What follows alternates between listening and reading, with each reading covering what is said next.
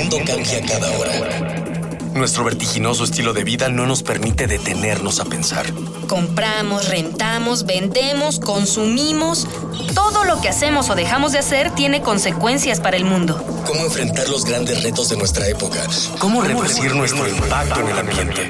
El Programa Universitario del Medio Ambiente Puma y Radio UNAM presentan Ambiente Puma.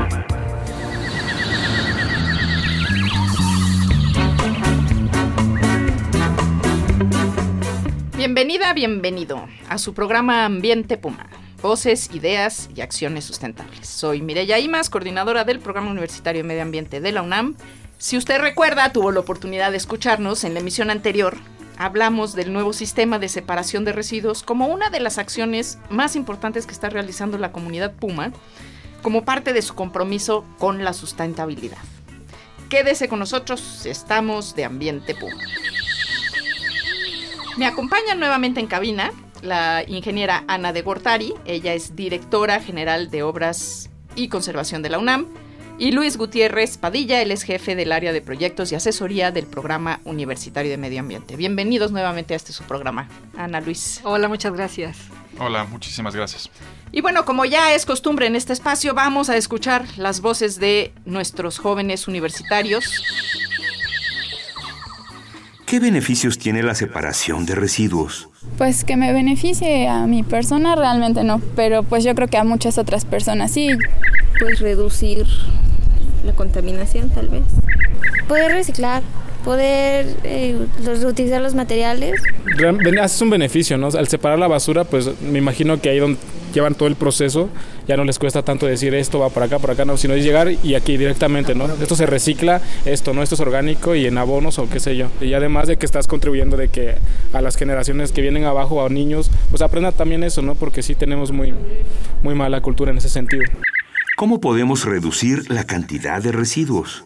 Debemos de traer un microondas en algún lado que los alumnos podríamos utilizar y pues trayendo nuestro propio lunch. Y pues si se puede traer comida de casa, ayudaría bastante. Hasta se gastaría menos dinero. Pues dejar de comprar, no sé, botellas de agua cuando podemos traer agua del hogar, eh, reutilizar bolsas. Tal vez consumiendo menos usando no usando plásticos en este caso no hay quienes te venden la comida en estos eh, bueno que se pueden lavar y los vuelves a usar los otros los que se acumulan más rápido son los plásticos que vemos el unicel eh. a nuestros invitados eh, les vamos a pedir que le recordemos a nuestro auditorio cuál es el sistema de residuos de la UNAM, en qué consiste este nuevo sistema, cuáles son los contenedores y, cómo estamos separando. Bueno, el, el sistema ahora incorpora una isla de hasta cinco contenedores y, en, al contenedor de orgánicos, que ya todo el mundo conoce, se deposita los restos de comida. Y luego tenemos tres contenedores, uno amarillo, uno azul y uno café, donde allí se indica que van papel y cartón, eh, vidrio, tetrapack y aluminio, y en otro van dos plásticos, dos botellas, dos tipos de botellas de plástico, las de PET y las de polietileno de alta densidad y cualquier cosa que no sea eso que acabo de mencionar, cualquier otra cosa va en un último bote, en un bote gris, que es el de, el de otros, el de basura. Muy bien, bueno. Y la pregunta, ¿por qué escogimos este sistema? ¿Por qué se escogió este, este diseño de contenedores? Porque en algunos, en algunas ocasiones, bueno, ya sabe usted, la comunidad universitaria es muy participativa y por supuesto todo el mundo opina sobre el tamaño, la, los colores, la boca de entrada de los contenedores. ¿Por qué, por qué es este, por qué es este diseño? Ana. Bueno, de entrada lo primero que también tenemos que recordar es que en la Universidad Nacional Autónoma de México, nuestra querida Casa de Estudios UNAM, eh, todas las acciones que llevamos a cabo tienen que ver siempre, están enmarcadas siempre en la normatividad. Y con base en la normatividad eh, de este tipo de, asuntos, bueno, el Programa Universitario de Medio Ambiente y la Dirección General de Obras y Conservación diseñamos contenedores diferenciados eh, con colores que facilitan su adecuada clasificación y recolección.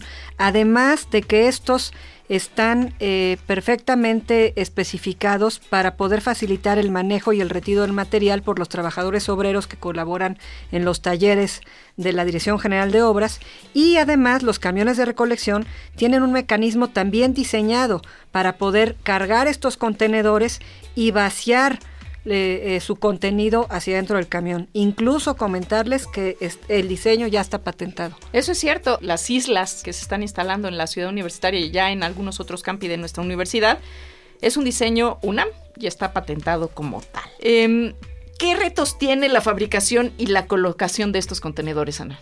El principal reto de todo este sistema es eh, convencer por medio de, campañas que ayuden a, a, que quienes conformamos la comunidad universitaria, bueno, los utilicemos. Un sistema como estos y la puesta en marcha de esto, si no se utiliza, no sirve. Los retos en, términos estrictos de fabricación y colocación, pues tienen que ver con que dependiendo de los recursos y los montos, tenemos que salir a licitaciones públicas nacionales para que estos se fabriquen, los tiempos de fabricación, los tiempos de colocación, se les tienen que eh, mandar a colocar las micas y también bueno, que a nosotros nos permite, a partir de la evaluación de cómo funciona el sistema de manera permanente, pues establecer mejoras continuas.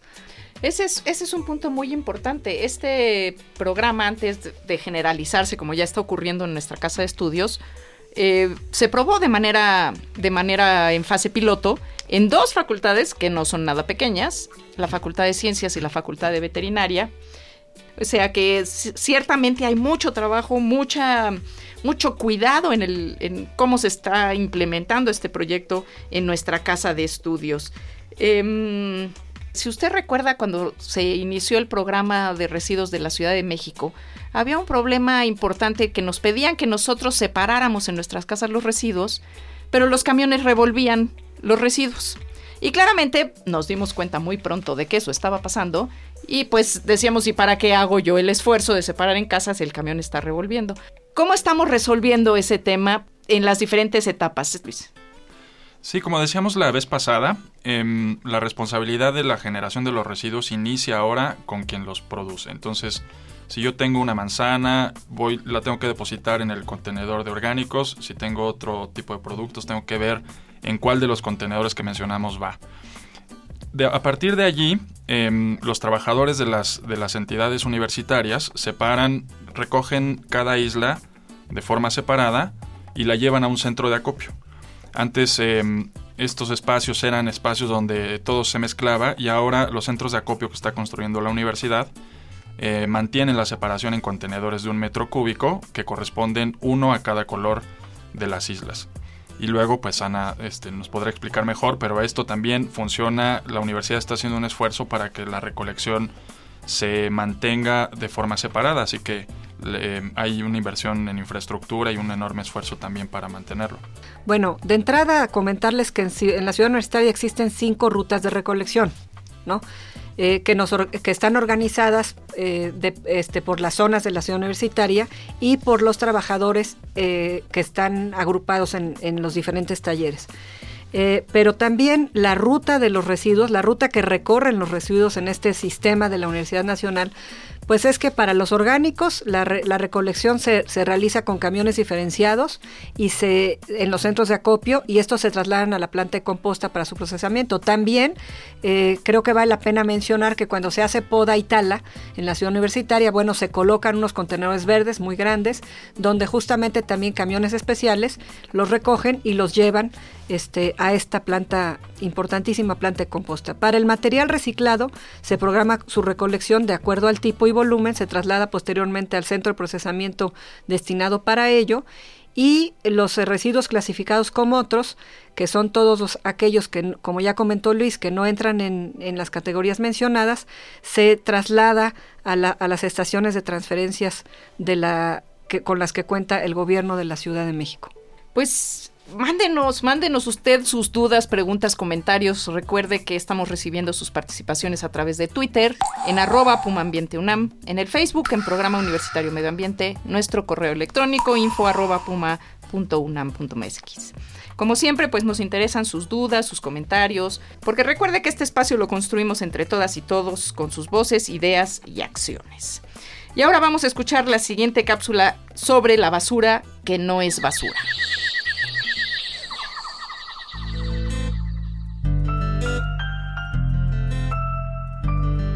Aunque no existen cifras exactas de la cantidad de desperdicios que los humanos arrojamos al planeta, es posible que el total mundial sea de unas 500 millones de toneladas anuales, algo así como 400.000 campos de fútbol llenos de basura cada año. ¿De dónde vienen todos estos desperdicios que es la basura? En la naturaleza la basura no existe, pues todo lo que un ser vivo descarta es aprovechado por otros organismos y se reincorpora a los ciclos de los ecosistemas pero los seres humanos producimos 10% más basura que el año anterior, cantidades enormes de residuos que el planeta no alcanza a degradar. Todo lo que usamos viene del medio ambiente y regresa a él. Al desechar las cosas que nos parecen inútiles, quisiéramos que desaparecieran, pero no es así. Se queda en el único planeta que habitamos, a veces a poca distancia de nosotros, contaminando agua, aire y suelos. Sin embargo, la basura al separarla deja de serlo para convertirse en residuos reutilizables, reciclables o biodegradables. Hay quien se niega a separar sus residuos argumentando que después se mezclará de nuevo. Esto es un mito, pues existen mercados para diversos productos como las botellas de plástico, vidrio, cartón, papel, latas, entre muchos otros, de manera que separar puede convertirse en una fuente de ingresos y generar empresas y empleos, además de contribuir a mejorar nuestro ambiente. ¿Cuáles son las metas del sistema de aquí en adelante? Ya hemos platicado un poquito en dónde estamos, ¿Qué sigue? ¿Cuál es el reto que tenemos enfrente, Ana? Pues mira, de manera conjunta nos hemos propuesto reducir, por supuesto, la generación de residuos sólidos urbanos en la UNAM para ser ejemplo de compromiso con el medio ambiente y que este sistema incluso pueda ser replicado, como ya lo comentaste, en otros campi. Reducir el impacto ambiental de las actividades cotidianas, dignificar y modernizar el sistema actual de, de gestión y recuperar subproductos para su incorporación a cadenas de reciclaje. Así es, Luis. ¿Qué más? Bueno, cuando lo logremos, el objetivo es que en esta primera fase, em, en este, tal como está configurado actualmente el diseño del sistema, vamos a reducir de estas 15 toneladas hasta solamente un tercio la cantidad de residuos que van a acabar en rellenos sanitarios. El objetivo es seguir avanzando en este porcentaje. Pero aparte yo añadiría otro tema, eh, estamos poniendo ejemplo. Estamos educando, que es una de nuestras tareas sustantivas, enseñando que las cosas se pueden hacer de otra manera. Este, vamos a nuestra parte del programa con la cual solemos cerrar con No hay pretexto. No hay pretexto, Ana Luis, es una sección en la que siempre les pedimos a nuestros invitados a que en una sola frase nos digan e inviten a los radioescuchas a dejar de lado las excusas para, en este caso, comenzar a reducir y separar hoy mismo sus residuos. Aunque, aunque en la ciudad no se separen tanto, uno puede hacer el esfuercito en casa. Luis. Bueno, porque nuestra universidad tiene que ser un ejemplo y por eso eh, estamos convencidos de que podemos hacerlo mucho mejor. Los universitarios podemos hacerlo mucho mejor. Ana. No hay pretexto para comprometernos de manera conjunta a eh, participar en un programa que debe de ser ejemplo para el país y para la Ciudad de México en eh, reducir los impactos ambientales. Exacto, no hay pretexto para hacer bien las cosas. Eh, a veces la flojera, a veces la desidia, a veces la falta de recursos, pero seguramente todo esto puede ser sobrellevado con ganas e ingenio. Y eso es lo que estamos haciendo aquí en nuestra casa de estudios. Agradezco muchísimo la presencia de la ingeniera Ana de Gortari, directora general de Obras y Conservación de la UNAM, así como de Luis Gutiérrez, jefe del Departamento de Asesoría y Proyectos del Puma.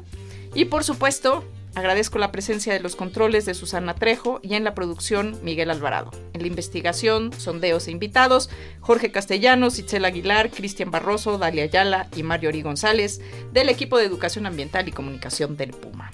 Esto fue una coproducción de Radio UNAM y el Programa Universitario de Medio Ambiente con apoyo de la Dirección General de Divulgación de la Ciencia. Y ustedes que nos escuchan donde quiera que se encuentre, le invitamos a seguir reuniendo ideas, voces y acciones sustentables aquí en Ambiente Una pequeña acción. Un cambio de actitud. Nuevos hábitos. Y nuevas formas de entender y relacionarnos con el mundo. Paso a paso. Aportamos un granito de arena. Para construirnos un futuro. El Programa Universitario del Medio Ambiente Puma y Radio UNAM presentaron Ambiente Puma.